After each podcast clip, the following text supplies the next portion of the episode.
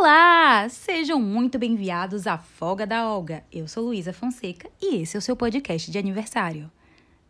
Na verdade, é o podcast da Olga, mas se você for Olga, então esse podcast é seu.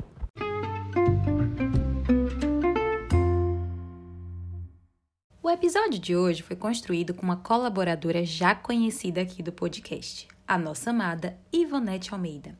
Foi ela quem me ajudou a construir a história de hoje, porém ela não está envolvida no nosso enredo.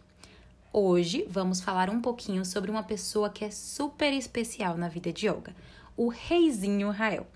E quem conhece Olga sabe que Rael é muito mais que um avô, é um pai. Ivonete conta que logo quando se separou de seu ex-marido, ela passou por um período muito difícil. Na época, ela morava em Valente, né? E aí ela trabalhava em uma escola de São Domingos e o prefeito ficou cerca de três meses sem pagar. E ela também trabalhava, né, em uma escola na cidade que ela morava. E por lá ficaram seis ou oito meses sem receber salário. E, e, assim, enquanto isso, ela continuou trabalhando, né? Então ela conta que às vezes ela entrava no banheiro e faltava um sabonete, um papel higiênico, e o professor de Valente não tinha crédito nem para comprar um gás nessa época. E quem ajudou as duas nesse período foi o vô. Certa vez, Olga chegou toda feliz em casa, né, com algumas compras, tinham alimentos básicos, né, ali uns, uns itens de higiene pessoal, tinha vassoura. E ela chegou bem feliz falando, né, ô oh, mãe, tudo isso aqui foi vô que mandou pra gente. Ele é um vô e também é um pai. Vendo essa história, eu acho super bonitinho, porque foi um sentimento que não ficou lá na infância, sabe? E me parece que foi um amor que foi crescendo ao longo dos anos. Inclusive, sempre que Olga viajava para São Domingos, os meus momentos preferidos era quando ela ia visitar o avô e voltava cheia de histórias dele, né, de grito, de xingamento, de confusão com pessoa, com bicho. E aí eram momentos icônicos, né? Rael xingando qualquer coisa que se movia, Olga rindo de Rael, Rael reclamando de Olga por estar rindo dele. E aproveitando essa deixa, eu vou disponibilizar aqui para vocês um áudiozinho da minha sogra contando uma dessas historinhas. Ele pegou licuri e botou na pedra para quebrar, para comer. Aí assim, ele botava a pedra na, o licuri na pedra e segurava o licuri. Quando ele ia bater com a outra pedra em cima do licuri para quebrar, para ele comer, a, o licuri escorregava e saía chão afora. Ele fez isso uma, duas, três vezes. Acho que na terceira vez ele mandou o licuri para lá e xingou. Essa peste! Fica aí! Tu não quer ficar no lugar, então fica aí! E pronto! Ele jogou pedra, licuri, tudo para lá. E pronto, e saiu. Aí ela riu, porque ela, ela antes ria muito com o xingamento dele, porque ele xingava muito. E a outra, uma também que ela acho que foi passar um. Foi passar, foi pra roça com ele. Não sei se foi passar um dia, uma manhã, não sei como foi. E lá tanto ele xingava os bichos que não fazia as coisas como ele queria, como ele batia.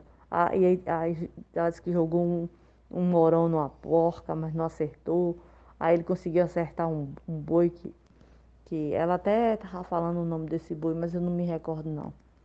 E assim, eu sempre percebi Painho como uma, figura que eu até então não tinha encontrado ou não encontrei na literatura.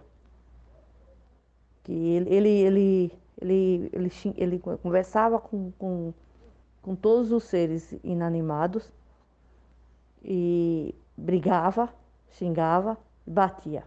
Se era uma sandália que ele ia calçar, enganchava em alguma coisa, ele, ele xingava. Sai, desgraça! Esse estopou. Era assim, xingando.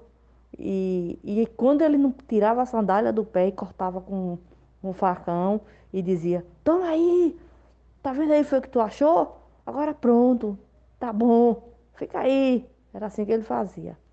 Então, assim, ele batia, ele xingava, ele sabia o que é que fazia, com tudo que não saía do jeito dele. Era como se a paciência dele estivesse sempre assim, por um fio. Tolerância zero abaixo de zero. Incrível. Gente, assim, era daí pra pior, sabe? Já teve história de bicho enfiando chifre na perna dele. Ou será que eu inventei essa história? Hum. Já teve acidente de moto, Ivonete e Olga já tiveram que confiscar a moto do pobre, enfim, várias e várias e várias histórias. O que eu posso afirmar com toda certeza é do enorme amor e carinho que Olga tem por esse ser humano. Ela sempre dedicada, sempre preocupada, sempre esperançosa.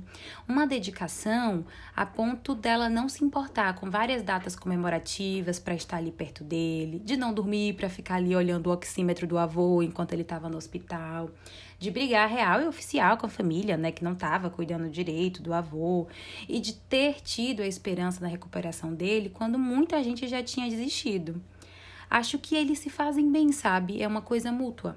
E é nesse clima de esperança, de família e de amor que eu começo a me despedir de você, porque infelizmente estamos chegando ao fim de mais um episódio da Folga da Olga. E a moral da história de hoje é. Meu Deus, eu tava tentando aqui gravar a moral da história. O Roel passou, se revoltou com meu microfone. Gente, eu acho melhor a gente finalizar. Eu espero que você tenha curtido. Eu vou ficando por aqui e nos ouvimos no próximo episódio.